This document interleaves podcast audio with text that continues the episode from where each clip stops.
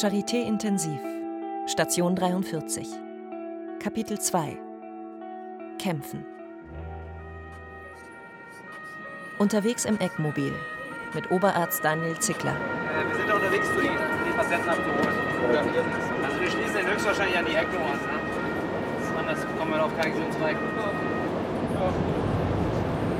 Bei der Covid-Erkrankung. Ist die Lunge so in Mitleidenschaft gezogen, dass die Lunge nicht mehr funktioniert. Und da gibt es also eine Maschine, ne, die ECMO, die kann ähm, das Blut mit Sauerstoff versorgen.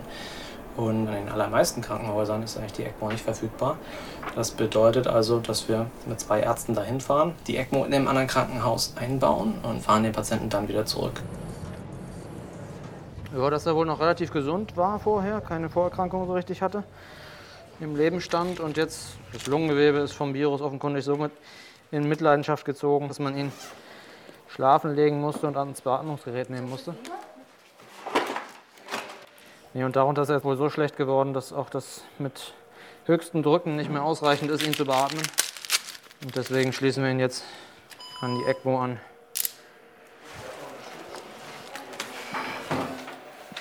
Ich komme jetzt rein mit dem ganzen Kram.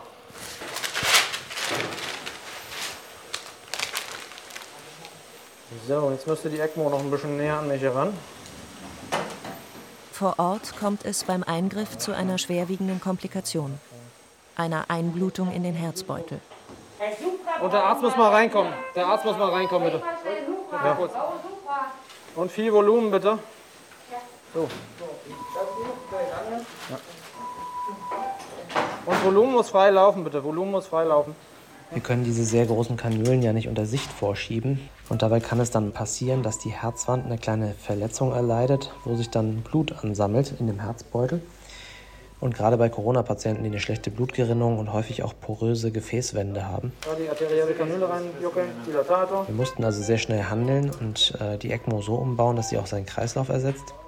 Danach haben wir noch eine kleine Drainage gelegt in den Herzbeutel, um das Blut wieder abzulassen, damit sein Herz sich wieder gut ausdehnen kann.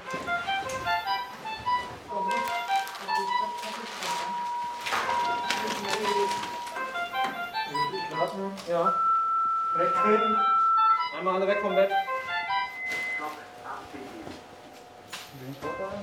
Wer fährt dann alles mit? Wir sind zwei. Notfallsanitäter? Fährt auch ein Arzt von euch mit? Oder? Notfallsanitäter. Ja. Ich vertraue euch da voll und ganz. Eine Kanüle ist wahrscheinlich in den Herzbeutel gegangen, hat die perforiert und ist er wehrpflichtig geworden. Ja. Das war so nicht geplant. Oberarzt Daniel Zickler auf dem Rückweg. Solche Komplikationen passieren, hinterfragt man sich erstmal selber und hat erstmal richtig schlechtes Gewissen, weil wir tun das ja alles, wir machen hier hohen zeitlichen Aufwand und Energieaufwand, letztlich um den Patienten zu helfen. Das ist der Grund, warum wir hier irgendwie Intensivmedizin machen. ne? Und wenn dann sowas passiert und aus einer Maßnahme, womit wir eigentlich den Patienten helfen wollen, ähm, er eigentlich erstmal Schaden davon trägt, das geht an niemandem spurlos vorüber. Und an mir auch nicht. Also ich fühle mir dann immer wieder vor Augen, okay, das kann passieren, das ist einfach nur eine Frage der Zeit. Wir machen das tagtäglich. Ich habe jetzt innerhalb von 24 Stunden vier ECMOs eingebaut. Das gehört einfach zum Beruf dazu, dass da auch Komplikationen auftreten. Wichtig ist, dass man ehrlich damit umgeht und offen damit umgeht und versucht schnell die Ursache zu finden und dementsprechend zu handeln. Aber das nimmt einen schon erstmal mit. Äh, Das kann ich auch zu Hause nicht sofort abschütteln, sondern das bewegt man dann schon erstmal im Gehirn. Zurück auf Station 43. Sie haben heute erst diese Luftnotsymptome bekommen. Also, dass Sie so Also, plötzlich. Dass es so, so extrem ist, Genau. das ist erst heute aufgetreten. Also, Sie hatten vorher schon Beschwerden, aber das ist jetzt heute erst Genau, gekommen. genau, ganz ja. plötzlich, ne? Genau, ganz, ganz Ja. plötzlich. Okay. Das passt ja auch zu einer Lungenembolie, also dass, dass dieses Blutgerinnsel plötzlich in die Lunge gekommen ist. Ne? Genau. Im Moment muss man sagen, es ist so eine Situation, ähm, wo man nicht ganz sicher ist, was man ihnen empfehlen soll. Was man machen kann, ist zu sagen, okay, wir geben dieses Medikament, was diesen, dieses Blutgerinnsel auflöst in der Lunge. Dann haben sie wahrscheinlich ganz schnell gar kein Problem mehr. Aber es gibt eben ein hohes Risiko für Blutungen. Und das könnte theoretisch auch eine Hirnblutung sein, die so schlimm ist, und das muss ich jetzt ganz deutlich sagen, damit Sie verstehen, worauf es ankommt, die so schlimm ist, dass sie ins Koma fallen und nicht mehr richtig wach werden. Oder noch schlimmer vielleicht, irgendwelche Behinderungen davon tragen. Die Alternative ist halt, wir machen das, was wir jetzt machen, weiter. Blutverdünnung mit Heparin, also mit einem Medikament, was eigentlich nur verhindert, dass es schlimmer wird. Ja? Und ähm, dann da müssen wir dem Körper das überlassen, die, ähm, das Blutgerinnsel selbst aufzulösen. Das wird aber dauern. Und ich erwarte auch nicht, dass Sie jetzt sofort sagen, das oder das will ich. Vielleicht lassen Sie das einen Moment sacken und wir sprechen ein bisschen später noch mal drüber. Alles klar. Das war jetzt ganz schön viel auf einmal. Ne? Aber Sie, ich muss das einfach offen mit Ihnen besprechen einmal, weil es so eine grenzwertige Situation ist. Okay. Ja? Okay. Die Intensivmedizinerin Sarah Kamel. Der hat heute zusätzlich noch eine Lungenembolie bekommen. Die sind ja ziemlich häufig, die Lungenembolien bei, bei Covid, weil ähm, die Blutgerinnung halt verändert ist durch das Virus. Und deswegen hat er zwei Probleme. Zum einen, dass er zu wenig Sauerstoff im Blut hat und zum anderen, dass das ähm, Herz halt schwach ist. Und dass es so ähm, geschwächt ist, dass er unter Umständen auch ähm, dran versterben kann und eben auch einen Kreislaufstillstand bekommt. Das ist ein junger Mann, für den man nicht das Recht hat, einfach entscheiden zu können, was für ihn gut ist und was nicht. Und wenn er sich wünscht, dass man es trotz aller Risiken eventuell versucht, weil die Alternative sein könnte, dass er lange, lange Luftnot hat und vielleicht für immer sogar eine Herzschwäche behalten könnte, dann muss er die Wahl haben, sich das zu überlegen, soweit es medizinisch sinnvoll sein könnte. Und das habe ich ihm halt so gesagt. Im Gespräch mit Herrn Krennmeier. Haben Sie denn schon irgendein Gefühl von dem, was ich Ihnen vorhin oder vor kurzem gerade gesagt habe? Äh, Wird ja, einmal kalt, ja? Ja, und zwar? Es ist eine sehr, wie soll ich sagen, äh, äh, äh, ja, äh, existenzielle Frage. Voll, ja, total. Weil eben, äh, ich, ich bin verheiratet und ich bin der, der Einzige, der ein, der ein Einkommen hat. Und Ja. meine Frau und ich sind jetzt ausgerechnet, ausgerechnet jetzt auch noch dabei, äh, eine Wohnung zu kaufen oder beziehungsweise die Wohnung, wo wir schon drinnen wohnen. Und Ach, das heißt, meine Frau und ich sind, sind voll auf ein Einkommen angewiesen. Und wenn, wenn mir da irgendwie was Schlimmeres passieren könnte, das macht das Ganze doppelt schwierig. Okay. Ja, ich, ich verstehe das Problem. Es ist alles verändert zusammen. Also, Herr Krennmeier, Gott sei Dank ist nicht alles zu Ende. Sie sind jetzt bei uns, Sie sind wach. Sie bekommen jetzt zwar ein bisschen schwerer Luft, aber Sie bekommen Luft. Und wir haben auch nicht vor, das ähm, schlechter werden zu lassen. Ja? Egal, wie wir uns jetzt zusammen entscheiden, das ähm, gibt eine gute Chance, ähm, dass Sie genauso weiterarbeiten können irgendwann wie vorher und genauso weiterhin mit Ihrer Familie zusammen sein können wie vorher. Ja? Wir müssen jetzt halt einfach nur versuchen, eine Lösung zu finden, wie wir das am besten und am komplikationsärmsten für sie gestalten. Ja. Und ich entnehme dem aber so ein bisschen, dass sie, dass sie ähm, die Strategie mit weniger Risiko möchten. Also Okay. wenn es Ja. mit dem, mit Heparin länger dauert, Alles gut. aber, Okay. aber risikoärmer ist, dann würde ich eher das nehmen. Ja, alles gut. Wunderbar. Jetzt habe ich endlich ihr Herz gefunden, nachdem sie es mir ausgeschüttet haben. Es ist jetzt auch wieder hier. Das ist gut. Können Sie das sehen Ja. ein bisschen? Es strengt sich ganz toll an, hier gerade. Ja. In einem anderen Zimmer der Station. Die neue Intensivpflegerin Nele Schönfelder bei der Pflege einer Patientin. Es wird mal nass in den Augen. Genau, manche Patienten zwinkern dann halt auch total. Ich richtig doll reinsprühen.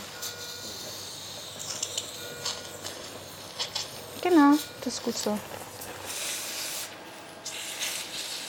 Sehr gut machen Sie das. Heute wird es von allen Seiten hier gewaschen. Ist bestimmt komisch, wenn man von allen Seiten irgendwie angegrabbelt wird.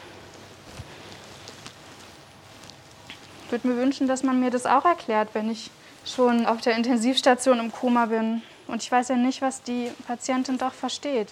Also wir haben ja alle ein Unterbewusstsein. Deswegen finde ich, gehört das mit dazu. Und es ist für mich auch leichter irgendwie. Dann kannst du ihm einen Bolus geben. Drückst erstmal auf die Bolus-Taste nach links, genau. Da drückst du drauf, dann auf die grüne Taste, bis die Infusion auch startet. Genau, zu Heiligabend hat der Pfarrer über, über die Menschen gesprochen, die jetzt äh, wegen Corona ihr Leben verloren haben und die Familien, die ohne die feiern müssen. Und dann ist irgendwie alles so hochgekommen. Ich habe dann äh, irgendwie rekapituliert, wie viele Leichen ich in den letzten Wochen hier rausgeschoben habe. Und dachte dann echt so, boah krass, so irgendwie verdränge ich das den ganzen Tag. Und äh, versuche irgendwie nicht daran zu denken, weil das einfach so belastend ist, die Menschen, die man pflegt, so sterben zu sehen. Und es sind nicht wenige, die verstorben sind in der letzten Zeit. Und irgendwie muss man da auch, also ich muss da immer wieder auch so innehalten und mal kurz drüber nachdenken und das so realisieren, wie krass das manchmal auch ist. Wie belastend. Manchmal weine ich einfach, weil Weinen ganz viel Stress auch abbaut und meistens geht es mir danach besser. genau, am Fußende einfach runterstopfen.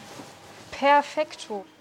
Zu diesen schwierigen Arbeitsbedingungen die Psychologin Laurence Erdur. Entscheidend ist, ist, dass man eben nicht mehr so gut trennen kann zwischen Beruf und Zuhause, weil man eben nicht mehr von der Station runtergeht und dann in ein anderes Leben kommt, sondern diese Corona-Pandemie eben draußen weitergeht und dass diese Trennung äh, nicht mehr funktioniert. Und dann, ja, wir hatten ja auch Pflege auf der Station, wir hatten auch einen Arzt auf, der Station, also Infizierte das ist eben nicht mehr sozusagen, da sind die Patienten und ich bin auf der Behandlerseite, sondern das, die Grenzen weichen sich zunehmend auf und ich glaube, das ist sehr schwierig. Hast du noch einen Perfusor frei bei dir? Der Intensivpfleger Alexander Schröder. Einen habe ich. Das ist, so ein, das ist so ein Jahr, das kannst du eigentlich komplett in die Tonne treten. Aber ich glaube, das geht jedem so. Obwohl es gab auch total schöne Momente. Ich habe auch auf Station hier angefangen. Natürlich das.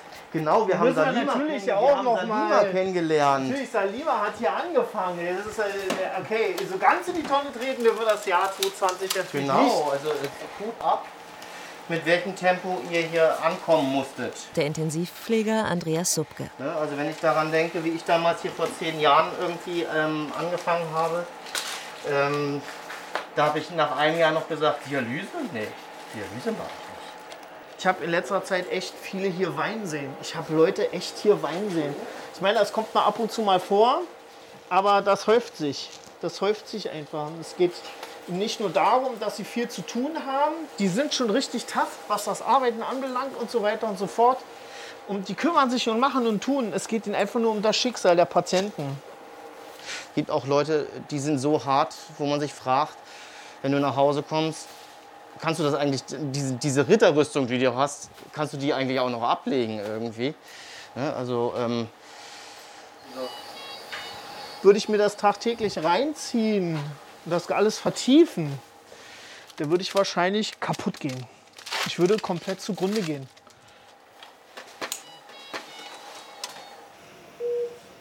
In einem Nebenzimmer. Oberarzt André Finn im Gespräch mit der Tochter einer Patientin. Also Sie müssen mir das mitteilen, ne, was Ihre Mama gewollt hätte und was nicht. Und äh, ich hatte nur vernommen, dass äh, die Mama eigentlich auch gar nicht, sie hat einen gar Tag nicht mehr vorher wollte. Ne? gesagt ähm, zu meinem Papa, ähm, sie möchte umfallen und tot sein. Ja.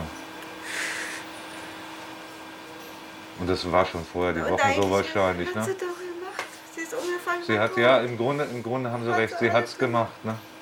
Einfach so, dass sie gesagt hat. Dann sind äh, wir uns eigentlich gemein auch einsig. Wir müssen einfach den Willen ja. ihrer Mutter folgen und dass wir uns zurückziehen aus der Therapie. Ja. Sie bekommt relativ hochdosiert kreislaufunterstützende Medikamente. Und die würden wir einfach beenden. Mhm. Und auch das am Beatmungsgerät, den Sauerstoff auf Raumluft runterstellen, auf 21 Prozent, wie es bei uns in der Umgebungsluft ist. Ja?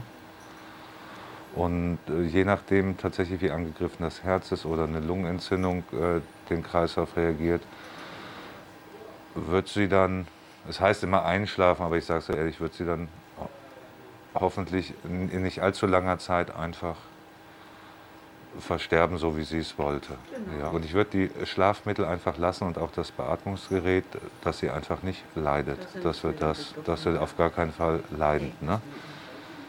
Nee, möchte, möchten, wir, möchten, möchten wir alle will nicht. Ne? Ja? Die das ist so eine sture kleine Kuh gewesen. Die saß mit einer Nierenbeckenentzündung zu Hause. Ähm, wussten wir noch nicht den Tag. Sie konnte drei Worte sagen. Ich will nicht ins Krankenhaus. Dann durfte keiner sie mitnehmen. Bis ich dann, also irgendwann drei Stunden später sie überzeugt hatte. Und dann kam raus, sie hatte eigentlich 40 Fieber und eine Nierenbeckenentzündung. Ja. Ja. So, so ist das manchmal. Ne? Das. Ja. Ich kann Ihnen nicht sagen, wie langsam oder wie schnell das geht. Nehmen Sie noch so gut es geht Abschied, ja?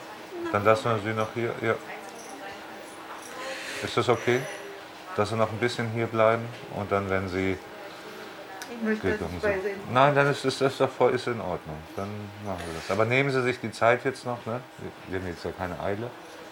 Nehmen Sie sich die Zeit. Wenn Ihnen noch irgendwelche Fragen kommen oder irgendein Zweifel oder sonst was, wir sind hier, ja?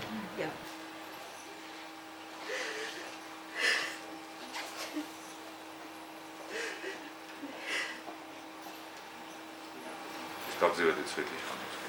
Ein Intensivpfleger öffnet das Fenster des Zimmers. damit sie gehen können. Die Seele macht man so. Der Intensivmediziner Felix Bangert in Rücksprache mit einem Kollegen. Hey, hier ist Felix. Ähm, uns macht der Patient mit der Lungenembolie, der junge Patient, so ein bisschen Sorgen. Weil der steigt und steigt mit seiner PDT nicht an. Jetzt war meine Idee eigentlich, dass wir jetzt Ratoban dazu nehmen erstmal. Aber ich habe das noch nie gemacht. Ich weiß jetzt nicht, ob das eine schlaue Idee ist oder ob wir damit die... Ja, genau, deswegen... Ja, genau, deswegen rufe ich dich auch an, weil ich halt Angst habe, dass er dann irgendwie doch eine Hirnblutung bekommt oder sowas. Ja, die sind normal. Aber ansonsten keine Vorerkrankungen. Junger Mann, IT-Informatiker. Ja. Okay. Machen wir so. Ciao. Das Wichtigste, was, was, was wir jetzt machen müssen, ist sein Blut verdünnen. Dass sein Blut dünn wird. Damit die Lungenembolie ähm, nicht weiter wächst sozusagen, sondern dass der Körper die jetzt abbauen kann, die Lungenembolie. Bei Herrn Krennmeier im Zimmer. Seine Computertomographie steht an. So, wenn Sie jetzt gerade eine kurze Pause machen, dann komme ich noch mal zu Ihnen, Herr Krennmeier, ja? Hallo, Ferse mein Name. Ich bin Ärztin hier. Wir kennen uns noch gar nicht, ne? Sie sind gekommen, als ich gerade nicht da war. Wie geht's Ihnen heute? Heute eher, eher nicht so gut. Heute bin ich, bin ich eher, äh, eher fertig, eher müde. Hm. Wir würden gern noch mal ein CT machen. Und zwar wollen wir noch mal einmal genau gucken, wie sieht jetzt die Lungenarterienembolie aus und auch die Embolie in Ihrem Bein. Na, da haben Sie ja auch eine tiefe Ja. Beinvenenthrombose, das schauen wir an beiden nach. Ja. Weil noch mal die Frage ist, wenn das jetzt nicht weniger geworden ist, ob man das vielleicht doch über so ein ähm, geringinvasives Verfahren entfernen kann, den Thrombus, durch die Okay. Radiologen. Okay. Das ist also der Plan, den wir heute mit Ihnen haben. Aha. Okay? In Ordnung. Ich hole mal Stethoskop, untersuche ich Sie mal, ne? Ich bin auch gerne ein bisschen Haare kämmen. Hi. Ähm, nö, lass mal. Ich mache gleich die Visite, dann kann ich das anpassen. Ist ja erstmal positiv. Nur so 10 Minuten. Ja, ist gut. So. Damit sollte das Chaos etwas gebändigt sein. Jetzt noch die Haare hübsch gemacht hier, nicht schlecht. Kaum sagt man, wir machen eine CT-Fahrt und fährt durchs Haus, ja, machen sich hier schick. Das ist doch schön. Ja. Okay.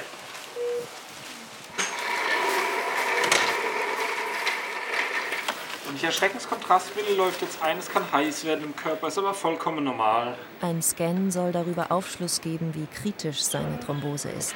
Deutlich dunkler aus in der Mitte der Vene. Das heißt, nehme an, dass da die Thrombose drin sitzt.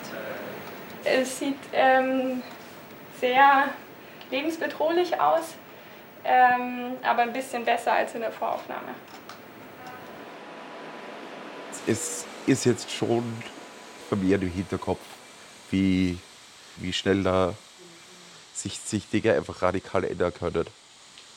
Äh, und ich, ich hätte das vor allem, äh, wie ich, wie ich äh, Covid-positiv äh, diagnostiziert wurde, äh, hätte, ich mir das, hätte ich mir das nie gedacht, äh, dass, dass sich das, dass, dass das so krass eskaliert.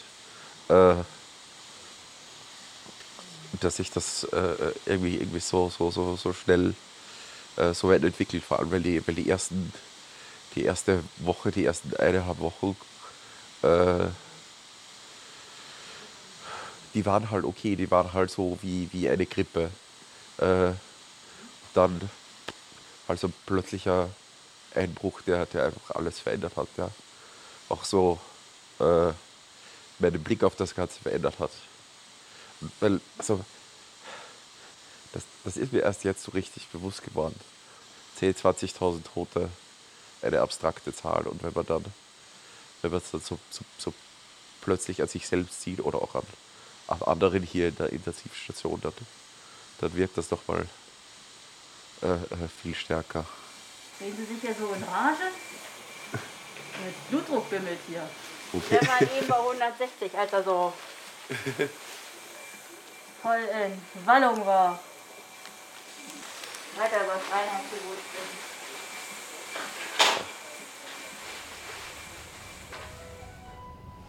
Eine weitere Visite der Psychologin Laurence Erdur steht an.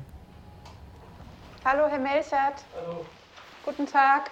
Wie geht's denn Ihnen, Herr Melchert? Mir geht's gut. Ja? Was macht die Luft? Alles gut. Alles gut? Ja. Okay. Mhm. Luft ist in Ordnung. Ja. Alles in Ordnung. Ja. Okay.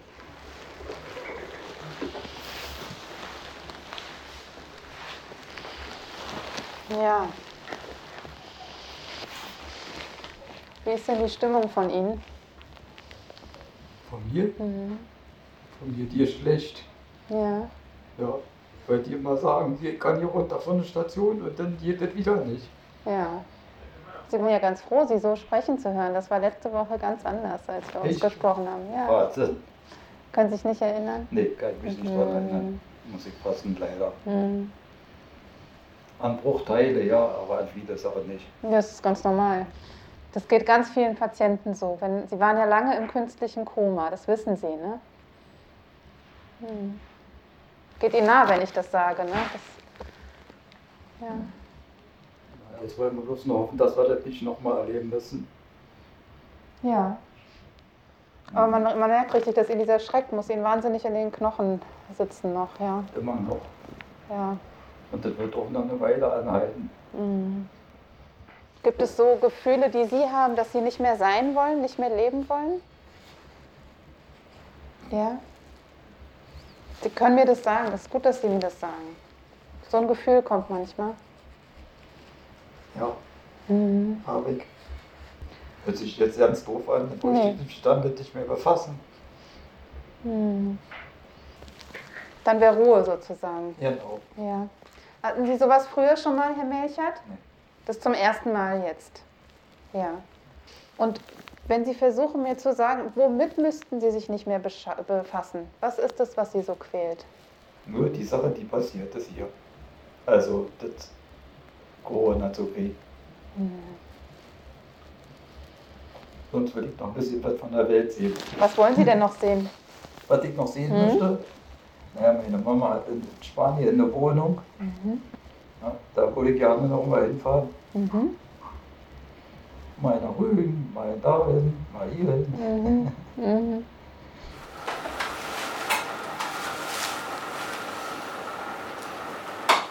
Schaue ich jetzt noch einmal auf das Herz. Auf Visite mit Oberarzt Daniel Zickler.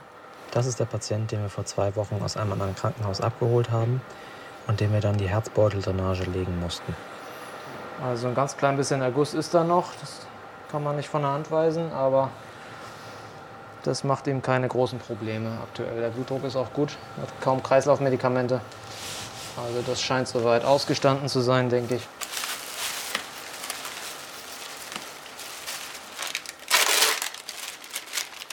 wenn man gewisse Dinge häufig macht, dann muss es früher oder später zu einer Komplikation kommen. Das ist einfach so. Wenn man dann sagt, oh nee, das ist mal schief gegangen, das will ich auf gar keinen Fall jemals wieder machen, ähm, dann ähm, das kann man ja nicht durchhalten. Irgendwann muss man diese ähm, Prozedur dann machen und dann ist man vielleicht ganz besonders aufgeregt. Also da würde ich tatsächlich dazu raten, dann auch relativ schnell wieder diese Prozedur ähm, zu machen. Und ähm, ja, mir ist das, glaube ich, in jungen Jahren mal passiert, äh, ähm, als ich Assistenzarzt war, dass ich einen Katheter legen wollte und dabei die Lunge verletzt habe. Da meinte mein Oberarzt dann auch zu mir, okay, das passiert einfach, es gibt äh, gewisse Wahrscheinlichkeiten. Schnell wieder den nächsten machen und dann hat es auch, auch gut funktioniert und das ist dann, muss man dann auch irgendwie abhaken. Gleich Action. Der gute Daniel. Wir haben echt die besten Oberärzte hier, ey. Ein weiterer Einsatz steht an. Leitstelle heute. Zickler vom Eckmobil, moin. Hallo. Wir würden nochmal ausrücken an diesem schönen Montagnachmittag. Ich verstehe. Wo geht's denn hin? Nach Rüdersdorf. Charité Intensiv von Karl Gierstorfer. Co-Autorin Mareike Müller. Mit Johanna Maria Zehentner. Redaktion Ute Beutler und Barbara Lohoff. Mit Dank an das Team der Station 43 der Charité und allen, die weltweit in erster Reihe gegen die Pandemie kämpfen. Eine Produktion von Doc Days Productions im Auftrag des Rundfunk Berlin-Brandenburg 2021.